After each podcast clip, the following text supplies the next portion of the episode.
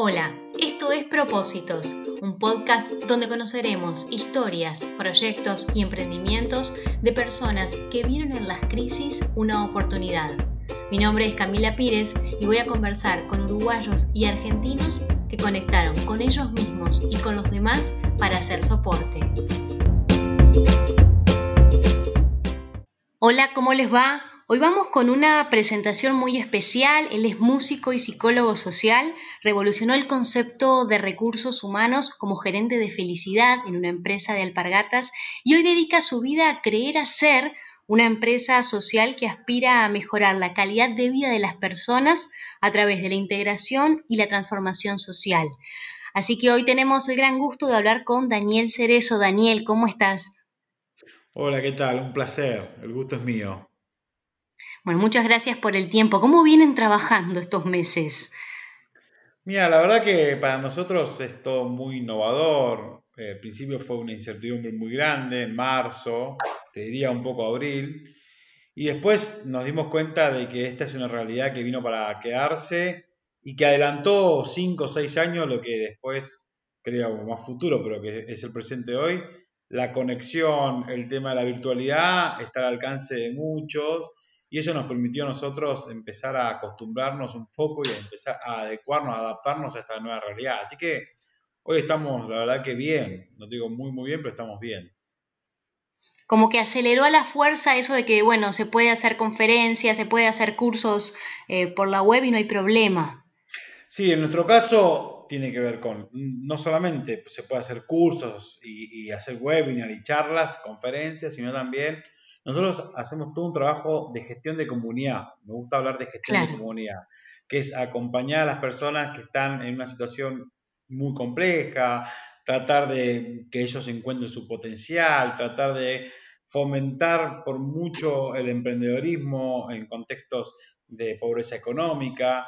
Entonces, en estos barrios donde la realidad es más compleja que en otros, no es solamente un curso, una charla, sino también es hablamos de gestión de comunidad, que es la contención, que es la empatía, que es estar ahí en una comunidad donde estemos nosotros como eh, acompañando y tratando de, darles todas las herramientas para que esa persona salga adelante, ¿no?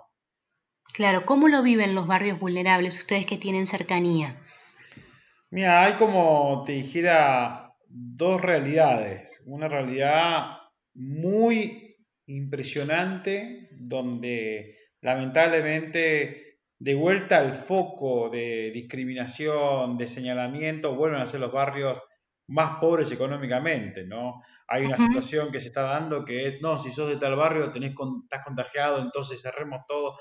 Toda esa cosa que eh, lamentablemente en este país del prejuicio, la discriminación, eh, es, es terrible, ¿no? Entonces, de vuelta, los que menos tienen son los que peor la pasan por el contexto, porque de vuelta son, parece que además de todos los prejuicios que ya habían, ahora tienen una enfermedad. Y es horrible, digamos, ¿no? De los dos lados también, ¿no? Porque esta enfermedad también inició de los que viajaron, de la posibilidad de los que económicamente están mejor. Entonces ahí nació con un prejuicio y ahora el prejuicio es si vivís en tal barrio, seguro que estás contagiado, además de todos los, inconvenientes. Esa es una mirada, ¿no? Una mirada de que los barrios más afectados y más problemáticos y además con una urbanización tan precaria son los que más tienden a contagiarse porque está poco urbanizado y con poco distanciamiento, que es lo que más se necesita para que esto no se promueva y no se, no se contamine esta, esta infección. Pero la otra cara, a pesar de todo esto que te cuento medio negativo, es lo que los barrios, como nosotros bien decimos, tiene la riqueza, que es la solidaridad, que es la empatía, que es el vecino. Entonces, miles y miles y miles de casos, puedo estar hablando horas de contarte experiencias de cómo los mismos vecinos se autosatisfacen, o sea, se autoconvocan para poder organizarse, por los, los comedores han explotado, la solidaridad de vuelta vuelve a reinar las calles de estos barrios, que es esa riqueza a comparación de otros barrios que, tiene tan, tan presente y tan, y tan profunda, ¿no? Desde los alimentos, desde ayudarse, ¿con, qué lo ves?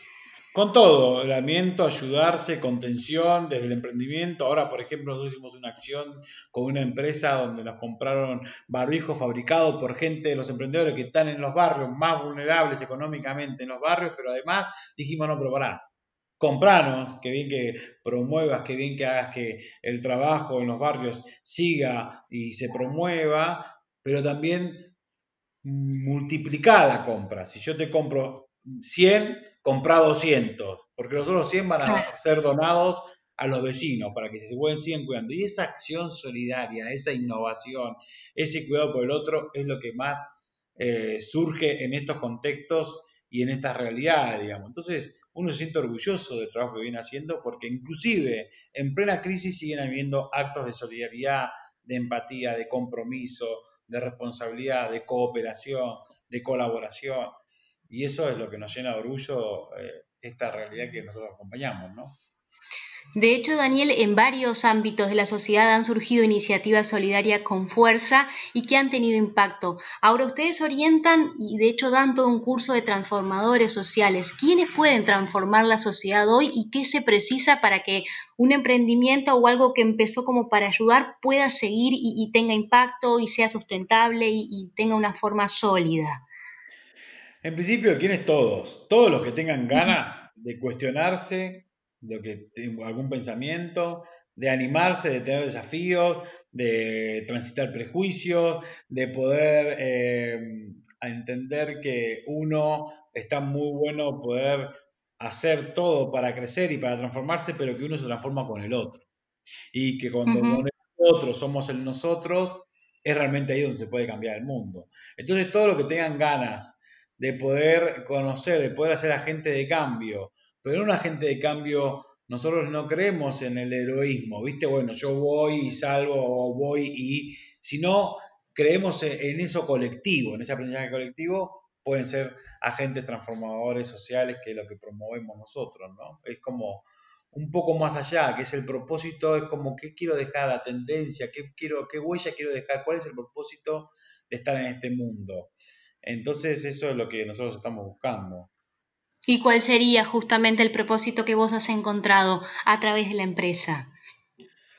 Mira, nuestro propósito a través de la compañía fue entender que dos cosas, entender que las pobrezas no es una sola, las pobrezas son múltiples, que todo el mundo es pobre porque todo el mundo necesita algo, la pobreza no está vinculada solamente a lo económico, que esa es una pobreza, y que las riquezas también son múltiples, que ser rico en este país, en este mundo, no es aquel que más tiene, sino el que más comparte. Eso es un propósito, poder entender las riquezas y las pobrezas múltiples. Otro propósito es que creemos, creemos, porque no, tenemos la verdad absoluta, que una de las maneras de erradicar la pobreza económica es lograr que las personas, en vez de ser víctimas, sean protagonistas de su proyecto de vida que cualquier persona que haya pasado una situación donde haya estado como víctima, la única manera de poder salir de una situación difícil es poniéndose como protagonista del cambio de, ese, de esa transformación que necesitamos para mejorar el mundo y para mejorar en principio nuestra propia calidad de vida. Y el otro propósito más grande es, bueno, poder trabajar articuladamente entre los tres sectores, el sector social, el sector empresarial, que es el privado, y el Estado. Eso creemos nosotros que la única manera que podamos salir al Estado. Ni siquiera el Estado tiene la fuerza suficiente para sacar esto adelante, ni siquiera las empresas y tampoco la comunidad. Esos tres sectores, si logran articular, si logran trabajar en conjunto, van a poder realmente mejorar la situación que estamos viviendo o la situación del mundo, ¿no? Hablabas de las empresas. ¿Qué crees que, que han aprendido las empresas en este proceso también? Mira, eh, Ojalá que, las empresas, es muy particular la pregunta, qué linda la pregunta, porque yo, a diferencia de la mayoría de las veces que me preguntan, o a diferencia de los cuestionamientos sobre las empresas, las empresas no son más que un grupo de personas. Entonces, es, como muy eh, abstracto decirte, bueno, las empresas han aprendido. En realidad acá el que tiene que aprender y hacer un cambio son las personas las personas que se creen omnipotentes, las personas que tienen el poder y que, son, y que se creen que por poder o por tener dinero pueden hacer absolutamente lo que quieren. Esta situación a nivel de pandemia, si esto es de lo que hablamos, esta situación tan particular que está viviendo el mundo entero, para mí nos hizo reflexionar sobre lo que somos, que no somos más, que, más ni menos que seres humanos, el ser humano. El ser humano en los últimos años ha sido tan omnipotente y se creía tan superior a cualquier otra especie, entonces iba a un bosque y talaba el bosque, le importaba tres carajos, y iba y veía un oso o un, león, le pegaba un tiro, lo mataba y lo colgaba en la puerta de su casa. Y así con todo, ¿no? Acá hay una casa, paso por arriba de la casa, pongo una autopista, la omnipotencia, ¿no? Y eso después se transforma en empresa y eso después se transforma en negocio. Esta situación lo que nos hizo saber es que todo el ser humano todavía es vulnerable que la vulnerabilidad no tiene que ver con las clases sociales, ¿viste? También, palabras tan erradamente acostumbradas. Barrio vulnerable. Dani, vos que trabajás en barrio vulnerable, le pregunto a la que me hace esa pregunta, perdón, ¿y vos no sos vulnerable? ¿Qué significa trabajar en un barrio vulnerable? ¿Por qué creemos que la vulnerabilidad tiene que ver con las clases sociales? Me van a decir que la vulnerabilidad tiene que ver con el ser humano. Sin embargo, lamentablemente nos hemos mal acostumbrado a utilizar palabras tan definidas y que marcan solamente una social. Entonces, esta pandemia lo que nos hizo aprender a los empresarios, a las empresas que son promovidas por personas, es que somos vulnerables y que de la única manera en que vamos a seguir mejorando el mundo y nosotros mismos es volver a ser humano, a nuestro ser, cuando digo ser, marco el ser el ser, que es la humanidad, que es volver a disfrutar de las pequeñas cosas, de volver a estar disfrutando de la casa, de la familia, de aquellas cosas tan fundamentales que nos hemos olvidado, de, volver a la humanidad, digamos, ¿no? de cuidarnos, de entender que hay un virus que inclusive es algo invisible con el cual uno puede luchar. Y la única manera de lucharse es cuidándose, es valorar las cosas que tiene, es estando eh, realmente conectado con el otro y eso para mí es lo que ojalá podamos todos, como todas las personas, aprender, digamos, ¿no? La crisis más grande que vivió este último tiempo es la crisis humanitaria, la crisis del ser humano, ¿no? Y eso me parece que es fundamental, que ojalá esta pandemia haya dejado como aprendizaje que además ah. son sentimientos comunes a, todos, ¿no? El, miedo, el, son sentimientos que, nos unen a todos como sociedad, que no es que sea distinto en una clase o en otra, o, que, son inherentes a, la condición humana de todos. Por eso decía que esta pandemia, lo que trajo, esta situación lo que nos trajo es reflexionar sobre que somos seres humanos. Porque esta pandemia, ¿qué es lo que trajo como fuerte y por qué? Lo que decías vos, trajo como fuerte el miedo. ¿El miedo a qué? El miedo a morirse a contagiarse y a morirse. No hay peor cosa. Y de vuelta, todos, todos venimos a este mundo y todos nos vamos de este mundo. Tengas lo que tengas, tengas el mayor de la riqueza en el banco, pero se va a quedar. Lo único que te llevas y lo único que cuando llegas cerca de tu hora de partir de este mundo son los buenos recuerdos y si fuiste una buena persona o no. Todo el resto se queda acá. Entonces me parece que ese miedo, esa vulnerabilidad que nos hizo sentir el miedo a la muerte, nos hace de vuelta frenar un poco y pensar qué estoy haciendo con mi vida y desde dónde y por qué lo estoy haciendo y para qué lo estoy haciendo. Y el otro que trajo esta, esta, esta además del miedo a la muerte, está lo otro que es la incertidumbre. Bueno, ok, una vez que superé el miedo a la muerte, bueno, ¿y cómo voy a vivir ahora? ¿Con qué? ¿Cuál va a ser el propósito? ¿Cuál va a ser la idea? Y eso creo que fue lo que nos hizo repensar y ojalá que podamos aprender tanto los empresarios, las empresas, por poner un nombre, pero a mí me cuesta hablar de empresas si no hablamos de personas, como el Estado y como los vecinos, los ciudadanos que somos. Creer hacer trabaja mucho, como eso decías, en la articulación, en el intercambio. ¿Cómo han sido estas experiencias donde a veces, eh, bueno, personas que vienen eh, del barrio, que generan cierto emprendimiento, lo comparten en otro entorno y al revés, ¿no? ¿Cómo ha sido este intercambio y desde dónde se conocen entonces ahí las personas? Bueno, es que eso para mí es la mayor riqueza que tiene una empresa como Creer Hacer, ¿no? La mayor riqueza que tiene una empresa como Creer Hacer es ese intercambio, esa manera de transformar una realidad donde se transitan los prejuicios y se pone en valor todo más que de dónde venimos, sino que se pone en valor hacia dónde vamos, se pone en valor los sueños, se pone en valor la actitud emprendedora, no sé si solamente el emprendimiento, sino la actitud emprendedora, se pone en valor las ganas de mejorar la calidad de vida tanto del beneficiario como el que está haciendo la parte del beneficiado, digamos, ¿no? Y ahí me parece que es clave. Nosotros lo que hacemos es, cuando hablamos de articular, es que una empresa pueda entender y aprender de la riqueza que tiene el barrio. ¿Qué significa eso? Nosotros llevamos a las empresas capacitaciones, o llevamos oradores, o llevamos gente en los barrios que les enseña a los equipos de trabajo a ser solidarios. No hay nadie más que una persona que esté en un barrio que le enseñe a los gerentes o a la dirección de una compañía a ser solidario porque eso te va a garantizar un mejor clima laboral, una mejor producción, y eso es espectacular, es un saber que tiene los barrios que sería aplicado en el sector privado, es genial. Eh, equipos solidarios, que tengan empatía, que entiendan la vocación del servicio. Entonces el barrio va a la empresa no en un formato de pedir, de asistir, sino en un formato de yo te vengo a compartir mi aprendizaje, lo que yo aprendí, mi enseñanza para que vos puedas mejorar tu organización. Y al mismo tiempo al revés, ¿no? La empresa va al barrio enseñando lo que sabe. ¿Qué es hacer empresarial? ¿Qué, es, emprender? ¿Qué es, che, mira, te, puedo enseñar a hacer con un costo? También te puedo enseñar a articular equipo de trabajo con otro formato. Te puedo enseñar a hacer un negocio, te puedo enseñar algo de marketing, te puedo enseñar a comunicar. Y ahí eso, cuando se pone en valor estos, estos, estos aprendizajes, se pone en valor también todo lo que uno viene aprendiendo y eso me parece que es fundamental. Ese es el ADN que tiene que querer hacer, ¿no? ¿Y se puede articular con el Estado? ¿Se puede dar ese paso más?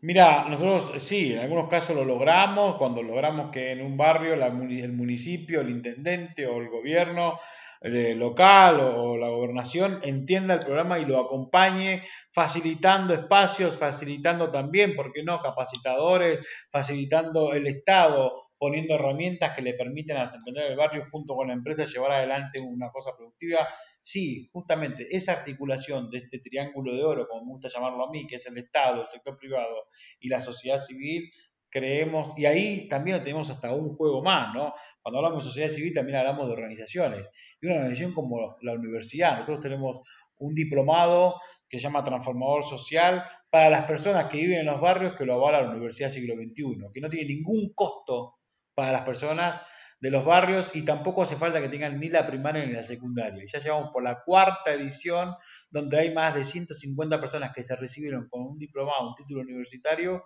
cuando jamás en su vida pensaron que iba a pisar la universidad, jamás en su vida pensaron que iban a estar estudiando con otras personas de otros barrios y eso es el acceso también al sistema educativo que es lo que tanto buscamos y lo que tanto nosotros promovemos, ¿no? Es yo no te vengo a dar el pescado, yo te vengo a enseñar a pescar y de última, si no te puedo enseñar, te voy a buscar a alguien que te pueda enseñar. Claro. ¿Es más fácil con las nuevas generaciones que incorporen estos conceptos nuevos o no necesariamente? Yo creo Cuando hablabas de riqueza, de pobreza, de empatía. Mira, yo creo que eh, creo que las nuevas generaciones vinieron a contagiar a todas las generaciones, ¿no? Esto no tiene que ver con un tema de generaciones. También yo asesoro a muchas empresas en temas de generación, todo el tiempo me preguntan. Yo creo que el tema de las generaciones es algo que, o la tendencia de una nueva generación es tendencia, pero que después termina contagiando a todas las generaciones. Porque hoy la flexibilidad laboral o esta cosa de ser agente de cambio que viene impulsado por una generación millennial, ya se la contagió a la generación X y un poco menos, si querés, a la generación baby boomer, que son los más grandes, pero que ya empiezan a entender, ah, pero para a mí también me gusta disfrutar y me gusta trascender, y a mí también me gustaría con una huella positiva en este mundo. Ah, pero pará, yo puedo ser una empresa que además de hacer buenos negocios, yo siempre le digo a los empresarios, una buena empresa las hacen buenas personas. Ah, mira qué interesante. Esto es real, ¿eh? Mm. Entonces, eh, creo que es como una contaminación, ¿no? Entonces ya no depende tanto de las nuevas generaciones, sino creo que las nuevas generaciones marcaron una nueva forma de ver eh, esta, si quieres, esta transformación social y hoy ya es más aceptada por todas las generaciones. Así que en ese sentido, sí, pero no, digamos, ¿no? Porque me sorprende cómo las distintas generaciones que encontraron este canal, si querés, Viste que antes las generaciones, eh, si querés más de X o generación baby me decían, bueno, cuando me jubile voy a ser feliz. Alguna vez voy a laburar, laburar, laburar, trabajar, trabajar y después voy a ser feliz. Y hoy les empiezo a gustar esto. No, pero para, yo puedo disfrutar del presente. Y disfrutar del presente no significa solamente hacer clase de yoga o viajar. Disfrutar del presente también significa poder trascender y hacer algo por el otro. Para mí eso es la mayor felicidad que cualquier persona pueda llegar. Si me preguntar, bueno, ¿cuál es el camino para ser eh, feliz en esta vida tiene que ver con no solamente conformarse con uno mismo y, ser feliz por uno, sino también cuando uno entendió que la felicidad de uno también influye mucho en la felicidad del otro. Mi calidad de vida mejora cuando logro mejorar la calidad de vida del otro. Y eso ya es es para mí un nivel superior a entender la felicidad en su, mayor resplandor, ¿no? Daniel, como para ir cerrando, tu historia personal la has contado muchas veces, pero siguiendo esta línea eh, que venís trabajando y un poco ser vocero de la felicidad, tiene que ver con, con, esas experiencias que te tocaron vivir a vos e ir encontrando de algún modo en personas o demás, dándole forma a tu camino. Si querés lo, lo, podemos contar y, y, también a través de la organización, bueno, que empezaste a hacer música y fuiste como ubicándote y sintiéndote parte de. Mira, yo todo lo que hago tiene que ver con mi historia porque jamás me olvido de dónde vengo y de hecho yo vivo en mi barrio. Eh, y siempre me preguntan, bueno, ¿cómo hiciste para llegar a, este camino exitoso? Y yo digo, ah, yo no sé si es exitoso o no, no sé si hice algo distinto o no, no sé, yo soy una... Mi historia es la historia de cualquier argentino común y corriente.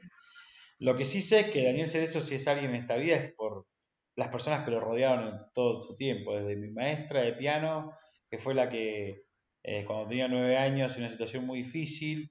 Me enseñó a primero a escucharme, porque yo quería aprender a tocar un tema de mi ídola, que sigue siendo Gladys, la bomba tucumana, eh, y, yo me sorprendí cuando una concertista de piano me preguntó a mí qué quería aprender. Y yo le dije Gladys, y ella me dijo, bueno, vamos a aprender eso. Y no me trató de, imponer lo que ella quería enseñarme, sino ese fue el primer aprendizaje, que es los padres o un líder o un lo primero que quiere hacer es imponerle al otro lo que yo quiero que ese otro haga. Ya sé estas cosas. Y no mostrarle el camino, ¿a vos qué te gustaría hacer? Y desde ahí poder instruirlo y, después de un año donde yo aprendí todo lo que yo quería, mi maestro me dijo, bueno, ahora yo te voy a compartir mi conocimiento. Ya que tenés tu conocimiento, mira esto. Y demostró otra forma y ahí yo lo tuve, lo adquirí y eso fue uno de mis aprendizajes, ¿no? Como también mi madre, mi madre que que terminó siendo una viuda que quedó sola con seis hijos a los 36 años, que no terminó segundo grado, siempre le costó mucho a mi madre, nada, la vida.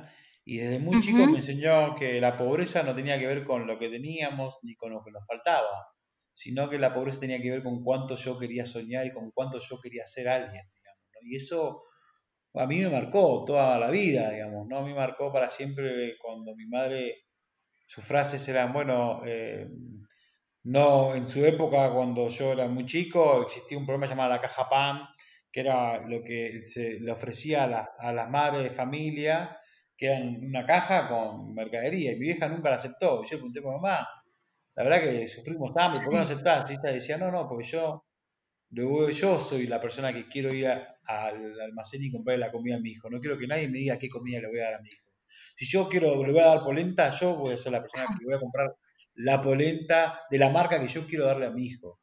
Y esa enseñanza, que yo al principio decía, esta mujer, ¿cómo no acepta una ayuda? No es orgulloso y nunca fue orgullosa, sino decir, bueno, la voy a aceptar la ayuda, pero primero ayúdame a ayudarme, digamos, ¿no? Y ya siempre fue, me acuerdo al municipio, a decir, miren, no me den la caja pan, denme un empleo, y fue portera, limpiaba, no le importaba, pero ella siempre decía, yo soy la persona que quiero eh, saber qué comía y qué le voy a dar de comer a mis hijos, sino el Estado. Y esa cabeza emprendedora, esa actitud fue la que a mí me marcó eh, de grande, digamos, ¿no? Y eso es algo, un recuerdo que, y así frases que todo el tiempo escucho a mi madre y mis hermanos y, mis vecinos y toda la comunidad que me acompañó durante toda mi infancia y después haberme cruzado con profesionales, con empresarios que me dieron la oportunidad de aprender y yo también de tratar de transmitir algo que había aprendido en mis distintos mundos. Yo trabajé en cárcel, laburé con la madre del Paco, trabajé en barrio, trabajé en muchas organizaciones sociales. Después volcarla al sector privado fue lo que también me permitió a mí eh, llegar a innovar, a ser creativo en un mundo donde a veces la creatividad y la innovación se cree que es por inventar algo nuevo y no, es como, como lo viejo lo adecuamos y lo transformamos para que sea algo eh, nuevo, ¿no? ¿Cómo te proyectas de acá hacia adelante? ¿Cuáles son tus proyectos? Mira, eh, la verdad, lo primero es, yo me imagino una empresa y una organización, nuestro, es una empresa que pueda tener una representación a nivel, eh, no solamente en toda la Argentina, nosotros trabajamos en siete provincias distintas, sino a nivel internacional. La idea es hacer un convenio en Uruguay, Chile, República Dominicana, México, Colombia, estamos haciendo toda una extensión también para España, entonces me imagino acá cinco años poder constituir una empresa que, sea de alcance mundial, y con un objetivo que siempre dije lo mismo. Yo fundé una empresa no para hacer dinero, sino para dar oportunidades. Y entonces ahí es cuando me imagino en cinco años estar dando la mayor cantidad de oportunidades que merezca un país y un mundo como el nuestro. Daniel, ha sido un placer, de verdad te agradezco por estos minutos, te deseo todos los éxitos, pero la verdad que uno siempre se queda pensando después de tus charlas en varias cosas y me parece que esto también va a ir decantando y va a ir generando el propio proceso. Pero un placer haberte tenido en propósitos. No, el placer es mío, un placer enorme, nos vemos, un gusto. Nos vemos, un abrazo grande. Chao, chao. Chao, chao.